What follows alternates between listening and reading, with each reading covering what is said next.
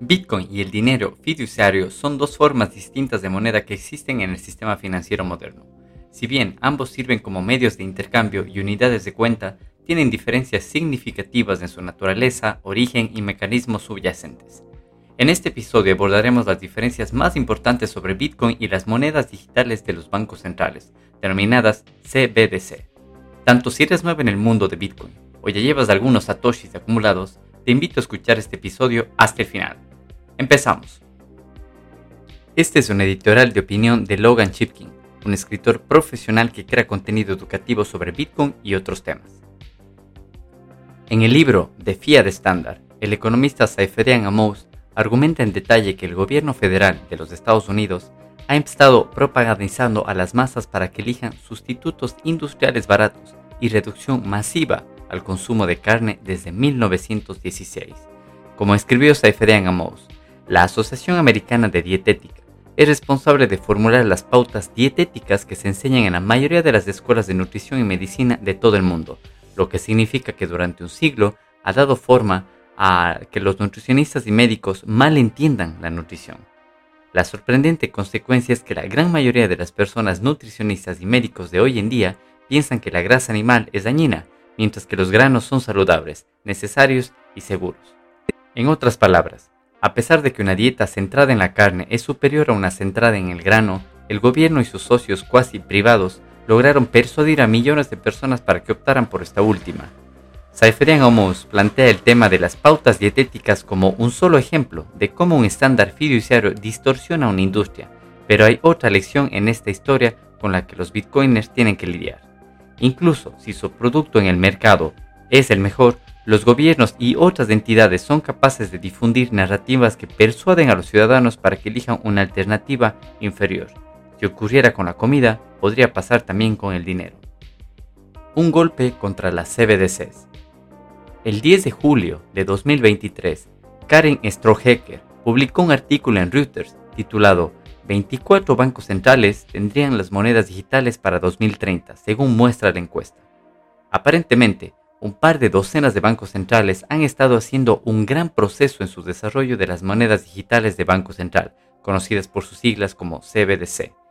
Strohecker escribió que estos bancos centrales han estado trabajando en versiones digitales de sus monedas para su uso minorista, para evitar dejar los pagos digitales al sector privado, en medio de una disminución acelerada del efectivo. Esta supuesta motivación detrás de las CBDCs se ha estado gestando durante un tiempo. En agosto de 2022, el Banco Central Europeo publicó un informe llamado Hacia el Santo Grial de los Pagos Transfronterizos. En él, los autores compararon los méritos y deméritos de varias implementaciones tecnológicas de una solución de pago transfronterizo que podría ser inmediata, barata, universal y establecida en un medio de liquidación seguro. De los candidatos que consideraron concluyeron que Bitcoin es menos creíble y que la interconexión de los sistemas nacionales de pago instantáneo y las futuras CBDC, ambas con una capa de conversión de divisas competitiva, son las dos soluciones más creíbles. Si bien el Banco Central Europeo omiso cualquier comentario sobre los riesgos de que las CBDC representan para la privacidad y la soberanía de los ciudadanos, River Financial respondió con un informe propio, encabezado por Sam Reuters de River. Este informe explica el enorme agujero en el argumento del Banco Central Europeo a favor de la CBDC, así como las barreras tecnológicas que Bitcoin debería superar si va a ser adoptado en todo el mundo. Los lectores pueden revisar los argumentos técnicos y cuantitativos tanto del Banco Central Europeo como de River Financial por sí mismos. El propósito de este artículo es mencionar este golpe que es la batalla entre el dinero de la libertad y el dinero de la tiranía. No es una que ganemos por defecto, que es en tanto una batalla para los corazones y las mentes como para la superioridad del producto. Al igual que la campaña de propaganda que persuadió a la gente a cambiar de dieta más saludable a la que los gobiernos preferían, los bancos centrales están evociéndoles sus mejores palabras, videos y otras técnicas de marketing para convencer a la gente de que las CBDCs son superiores a Bitcoin y al final su victoria es posible. Comprender el proceso educativo. Sabemos que Bitcoin resuelve los muchos problemas monetarios de la humanidad mucho mejor que los CBDC. Reconocemos los estragos que la inflación desenfrenada causa en las naciones. Entender que la falta de un almacén de valor es la causa de tantos comportamientos anticivilizacionales. Pero eso no es suficiente. Si otros no entienden los orígenes fiduciarios de estos problemas, no tienen ninguna posibilidad de apreciar Bitcoin como su solución. Ya sea que los bancos centrales reconozcan o no la importancia de este conocimiento en la batalla por el futuro del dinero, ciertamente están aprovechando todas las oportunidades que puedan difundir ideas que empujan a Bitcoin a las afueras y ganan la aceptabilidad generalizada de las CBDCs. Bitcoin es malo, las CBDCs son buenas, piensa la gente. Y eso es todo lo que los bancos centrales necesitan. La inferioridad de su producto sea condenada. Como Reuters señaló con su razón en un informe, se han hecho grandes avances en la educación, pero si los bitcoiners que tienen menos experiencia en educación quieren acelerar la adopción, se beneficiarían de obtener una comprensión más profunda del proceso educativo para hacerse cargo de él y ser más efectivos. Esto comienza por comprender la brecha entre sus perspectivas y conocimiento y el del destinatario. Las personas dentro del espacio de Bitcoin no son lo suficientemente conscientes de lo difícil que es para las personas promedio pasar por este viaje.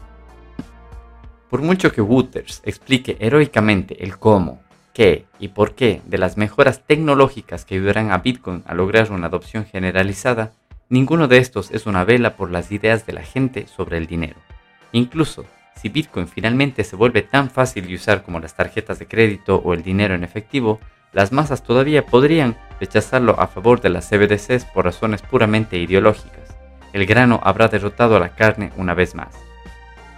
Esto no es motivo para desesperarse. Bitcoin no es inevitable, no lo es, pero la victoria es posible y su destino está determinado en gran medida en el campo de batalla ideológico. La brecha entre nuestra explicación más profunda de la economía monetaria y las opiniones de la mayoría de la gente sobre el tema es enorme. Lo mismo ocurre con los problemas que el dinero fiduciario sigue causando, los peligros de la CBDC y cómo y por qué Bitcoin es una panacea para la mayoría de nuestros problemas de dinero. El esfuerzo educativo que nos tiene ante nosotros es enorme, pero frente a la propaganda del enemigo es necesario. Y es emocionante. Miles de millones de personas están a punto de enterarse de la mayor batalla civilizacional que ni siquiera habían sabido que estaba ocurriendo justo debajo de sus narices. Ninguna guerra es ideológica. Bitcoin no tiene que sufrir el mismo destino que la carne, y el lodo industrial que es CBDC puede perecer en las alcantarillas de la historia. Tenemos que convencerlos de hacerlo. Gracias por llegar hasta el final de este episodio. Tanto si eres nuevo en Bitcoin o un usuario avanzado, te recomendamos los siguientes servicios. Si eres un nómada digital o freelancer y deseas recibir tus pagos en diferentes criptomonedas el mismo día, Bitwage es la solución. Con Bitwage puedes recibir pagos en dólares estadounidenses, dólares canadienses, euros o libras esterlinas y transformarlos a Bitcoin, Ethereum o monedas estables como USDT para recibirlos en tu propia billetera. Bitwage es un servicio no custodial, es decir, que no se quedan con tus criptos, simplemente reciben el pago en dólares o cualquier moneda fía y lo transforman total o parcialmente a la criptomoneda de tu elección y le envían a tu billetera personal. Bitwage también ofrece a las empresas una opción de pago de nóminas en criptomonedas para sus empleados a nivel local o internacional.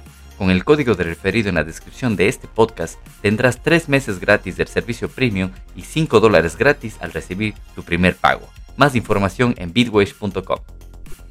Bitcoin.com.es, la forma más fácil y segura de conseguir Bitcoin en Ecuador.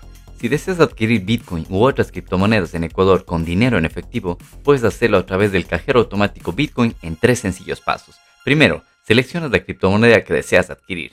Segundo, escaneas el código QR de tu billetera. Tercero, ingresas el dinero en efectivo que deseas cambiar a criptomonedas. Y por último, le das clic a comprar y listo, en pocos minutos recibirás las criptomonedas en tu propia billetera. Recuerda que para más información puedes visitar bitcoin.com.es donde encontrarás tutoriales, preguntas frecuentes y demás. CoinKite, la empresa canadiense líder en seguridad y desarrollo de hardware establecida en 2011, creador de algunos de los productos de Bitcoin más icónicos, como la billetera de hardware para Bitcoin Coldcard, tarjetas NFC para utilizar Bitcoin como Satscar y TapSigner, entre otros. Con el link de referido en la descripción de este podcast tendrás 5% de descuento en su tienda online donde encontrarás la billetera Coldcard MK4, souvenirs relacionados a Bitcoin, tarjetas NFC y mucho más. Para más información puedes visitar coinkite.com. Si este podcast te parece interesante y quieres apoyarnos, puedes escucharnos directamente en fountain.fm, una aplicación de podcasting 2.0 en la que puedes apoyarnos con satoshis en Lightning Network directamente desde la aplicación. Más información en la descripción de este podcast.